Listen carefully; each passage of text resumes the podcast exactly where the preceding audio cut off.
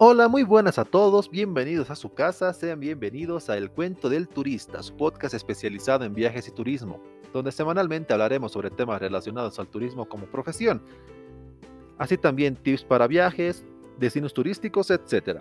Y al finalizar nos daremos un momento de off-topic, donde hablaremos de tecnología, noticias, series y cualquier otra temática que pueda surgir o que se encuentre en el boom del momento. Mi nombre es Iván Camacho y tengo el placer de darles la bienvenida al séptimo capítulo de nuestra primera temporada. Como ya saben, la aclaración de siempre de todos los capítulos antes de comenzar, los capítulos impares serán dedicados a explicar sobre el turismo como profesión, en otras palabras, elaborar un paquete, seleccionar un segmento de mercado, etc. Y los capítulos pares serán sobre viajes, tips, etc. Así para que puedan escuchar los capítulos que les sean más interesantes o los que más necesiten. También pedirles que activen la campanita para que puedan recibir una notificación una vez suba un capítulo nuevo. Ahora sí, comencemos. Este ya es nuestro séptimo capítulo. Me pone feliz el llegar a otro viernes para poder platicar contigo. Es otra oportunidad de contarte sobre el turismo y contarte sobre mis recomendaciones semanales. Que en esta oportunidad hablaré sobre una noticia que repercute en esas recomendaciones. También hacerte notar cómo febrero ya nos dio 10 días en algo que parece 5 minutos, a comparación de cómo fue enero, que fue eterno. Pero bueno, vamos al grano y en esta semana tú y yo hablaremos nuevamente sobre cómo organizar un viaje, pero esta vez con detalles que no pude mencionar en el capítulo anterior. Por eso podemos llamarlo este episodio como la parte 2 de cómo organizar un viaje.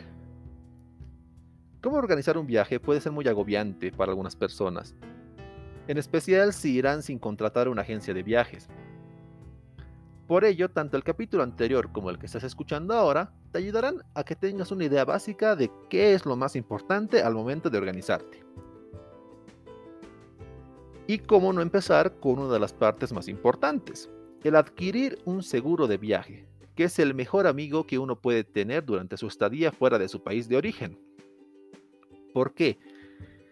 Porque te dan atención 24 horas, puedes solucionar los problemas que te puedan surgir a lo largo de tu travesía, como el tener que cancelar un vuelo o que hay una demora, la cancelación de una reserva, que se pierda tu equipaje o en caso más extremo que te roben el mismo. Pero sobre todo, también pensemos que uno nunca está libre de las enfermedades. El necesitar atención médica es algo de lo que no de lo que podemos necesitar en cualquier momento. El contar con un seguro de viaje nos reducirá el costo que tiene la atención médica en otros países y también nos permitirá tener esa misma calidad, ya sean desde los menos preocupantes, como una gripe o un malestar estomacal, hasta una fractura. También esto te ayudará a reducir costos del mismo. Esto también en base al seguro que contrates. Por ejemplo, un resfrío promedio en Estados Unidos puede costarte unos 500 dólares en una atención privada Dependiendo de la atención básica, puede ir desde los 50 dólares hasta los 100 dólares y un especialista hasta los 200. Sumemos el costo de los medicamentos que nos receten. Mientras que si contratas un seguro, el seguro básico de salud para un viaje ronda entre los 150 dólares para 8 días. Esto al momento en el que estoy grabando este podcast. Sumemos también que hay algunos países como Rusia que al momento de darte tus documentos para ingresar te exigen sí o sí contar con una póliza de seguro. También, al momento de tomar, de organizarnos, ya tenemos el seguro, ya tenemos el destino, hay que escoger el vuelo. Al momento de tomar un vuelo, también tenemos que tomar en cuenta el presupuesto y el tiempo que disponemos para poder hacerlo. Aquí es donde entra una gran pregunta. ¿Vuelo directo? ¿Sin escalas? O con escalas. Primero decirte que un vuelo con escalas es un vuelo donde tendrás que parar en varios aeropuertos intermedios e incluso tener que cambiar de avión.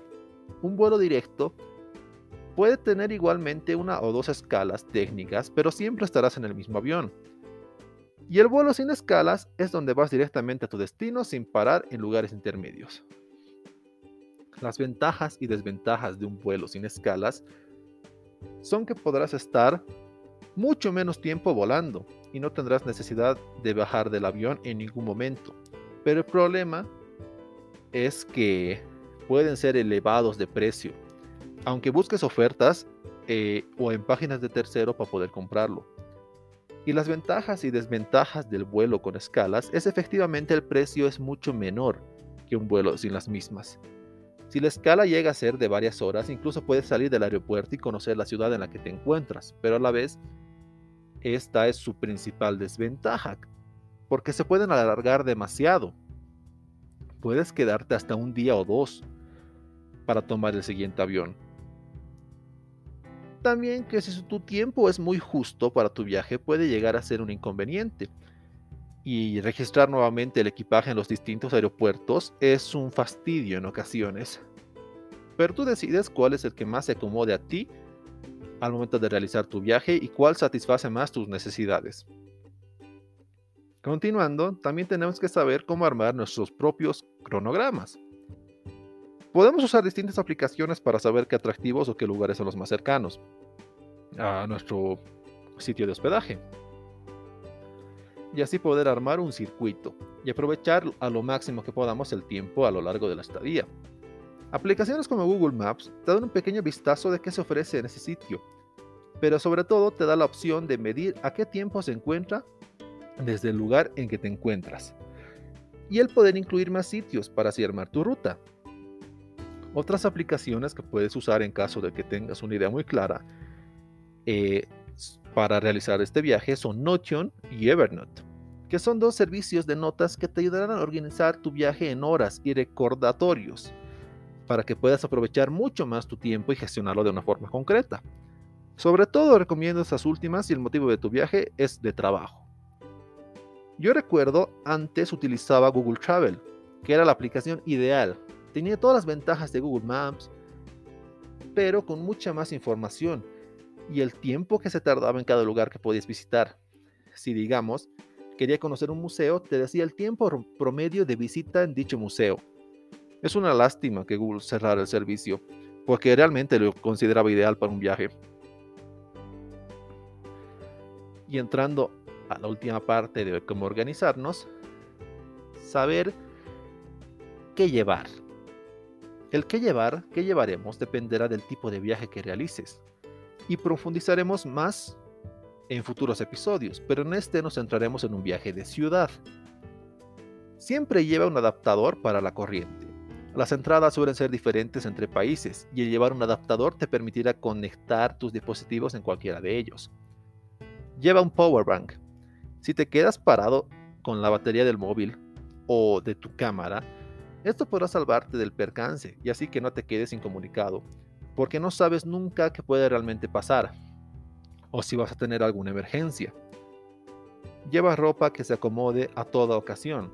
Esto no quiere decir que lleves un armario, pero sí que sean prendas que puedas usar por lo que surja y así estar preparado y listo para vivir esa experiencia. Lo que yo recomiendo es que lleves una americana, que es una chaqueta de vestir, una camisa manga larga que puede ser blanca, un par de vaqueros, un pijama, un par de joggers o un shorts, traje de baño, una camiseta y también camiseta sin mangas, un hoodie o un polerón, también lo llaman canguro en algunos países, y una bufanda, un par de zapatos de vestir y también unas zapatillas. Y si eres o te identificas como mujer, también es recomendable un vestido o una falda para salvar cualquier ocasión. Con eso acabaríamos todo por el capítulo de esta semana. Espero que estas recomendaciones te sean útiles para cuando tengas que organizar un viaje. Y bueno, entrando a la sección de off topic, les traigo las dos recomendaciones como siempre.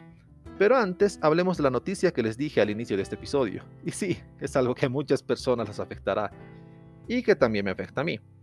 Netflix anunció que es el fin de las cuentas compartidas. Ya no podrás compartir tu cuenta con otras personas que no vivan en tu mismo domicilio y esto lo harán comprobando la IP del Wi-Fi, para saber que sean del mismo domicilio todos los dispositivos que tengan tu cuenta. Tú puedes decir que no importa, porque es algo que puedo ir una vez al mes con mi teléfono, conectarme al Wi-Fi y ya, solucionado. Pero ¿qué harías con una televisión? ¿O qué harías con la televisión de tus padres con quienes ya no vives? Es algo que afectará directamente al usuario. porque gran parte de los consumidores de Netflix son usuarios que compartan la cuenta, porque la máxima experiencia del servicio solo se encuentra en el plan más caro de la empresa.